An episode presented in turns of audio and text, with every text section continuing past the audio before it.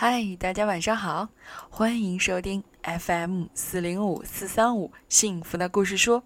我是每晚用温暖智慧的绘本故事陪伴你睡前时光的木鱼阿姨。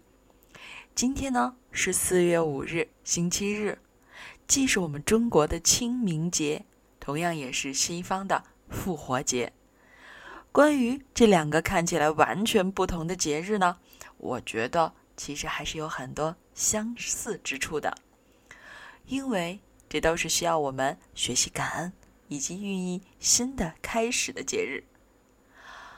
因为想到这一些，所以我今天特意选择了这本来自美国汤米·迪波拉的《楼上的外婆》和。楼下的外婆，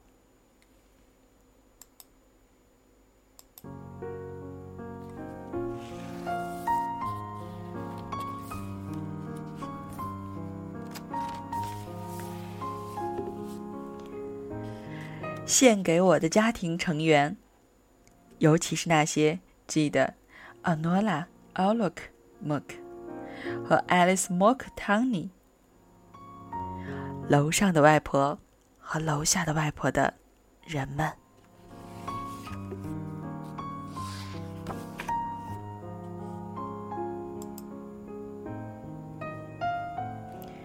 当汤米还是个小男孩的时候，个外婆，还有个曾外婆，也就是外婆的妈妈。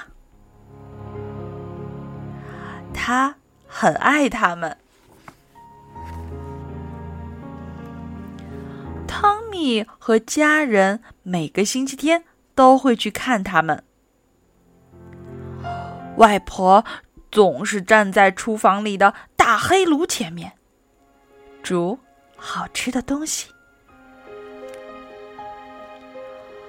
汤米的曾外婆已经九十四岁了，她的身体很虚弱，总是在楼上的房间里。躺着，汤米叫他们“楼上的外婆”和“楼下的外婆”。每到星期天，汤米总是跑进屋子，先向外公和楼下的外婆问好，然后就一口气跑上楼去看楼上的外婆。楼上的外婆总是会这么说：“来，自己拿每次汤米打开衣柜的针线盒，里面总是会有薄荷糖。有一次，楼下的外婆走进来，扶着楼上的外婆。坐到椅子上，还用毛巾绑好，免得它跌下来。汤米问：“为什么楼上的外婆会跌下来？”楼下的外婆说：“因为啊，她已经九十四岁了。”汤米说。我四岁，我也要绑在椅子上。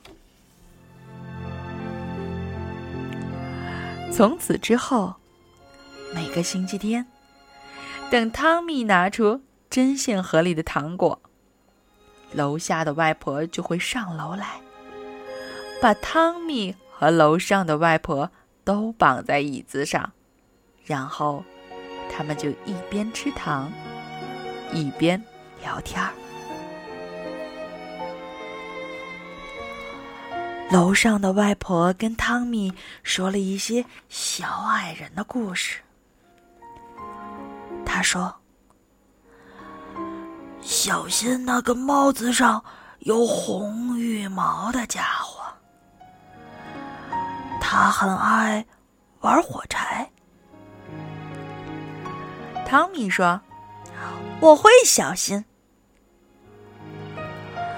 楼上的外婆说。快看呐，他在那里，就在发刷和梳子的旁边，看见了吗？”汤米点点头。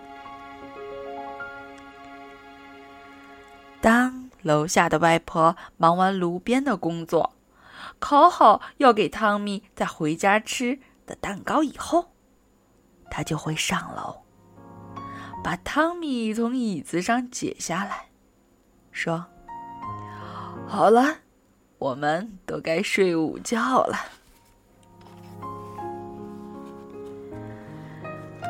等到他们睡醒了。楼下的外婆便会帮着楼上的外婆梳她那银白色的美丽长发，然后楼下的外婆拿起梳子梳自己的头发。汤米总是说：“绑牛尾巴。”楼下的外婆就把头发。转啊转啊，转成麻花，再盘到头顶上，夹好。有一次，汤米的哥哥跑到楼上来，刚好看见楼上的外婆躺在床上，头发披散在肩上，他立刻跑开了。哥哥说：“她好像巫婆哟。”汤米说：“才不是，她很美。”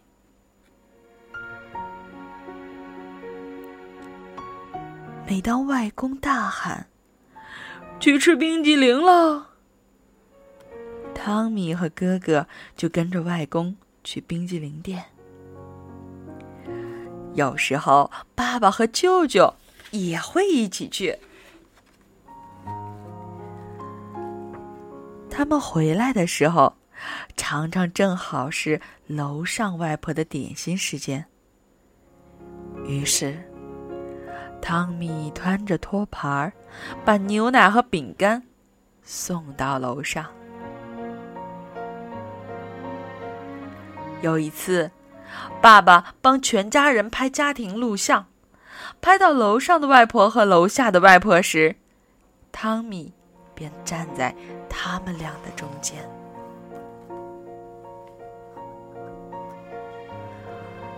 有一天早上，汤米刚睡醒，妈妈就走进来告诉他：“孩子，楼上的外婆昨天晚上去世了。”汤米问。什么是去世？妈妈回答：“就是他再也不能和我们在一起了。”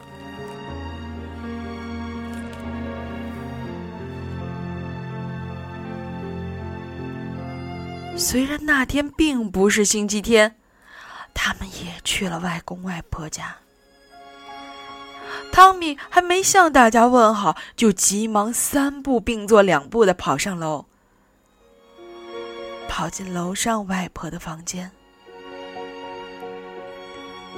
床上是空空的，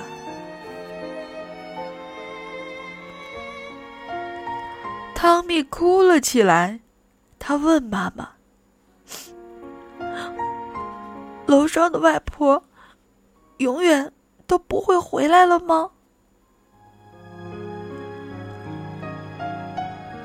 妈妈搂住他，温柔的说：“不会了。不过，每当你想起他，他便会回到你的记忆里。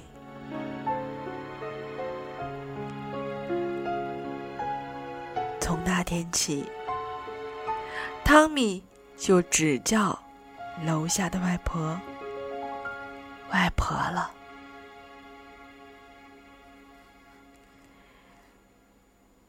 几天以后，有个晚上，汤米醒来，看着窗外的星星，忽然有一颗星星从空中滑落。他跳下床，跑到爸爸妈妈的房间。汤米说：“我刚刚看到一颗星星掉下来呢。”妈妈说：“那也许是楼上的外婆给你的亲吻呢。”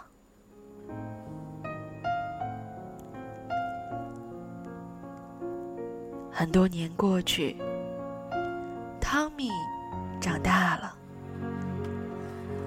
楼下的外婆也老了，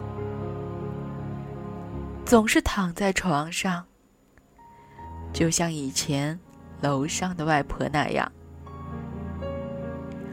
后来，他也去世了。有天晚上。汤米从卧室窗口望出去，正好看见一颗星星快速的从天空滑落。你们俩现在都是楼上的外婆了。汤米的心里这么想着。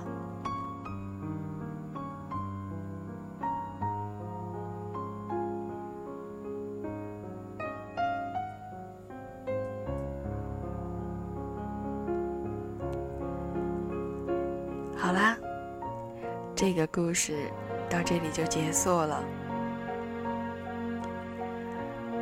用这句话来收尾吧：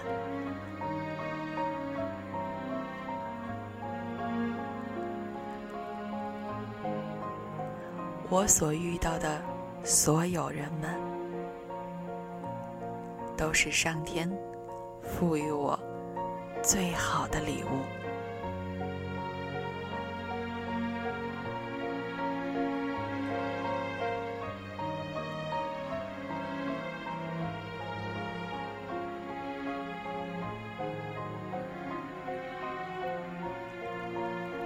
让我们一起说晚安，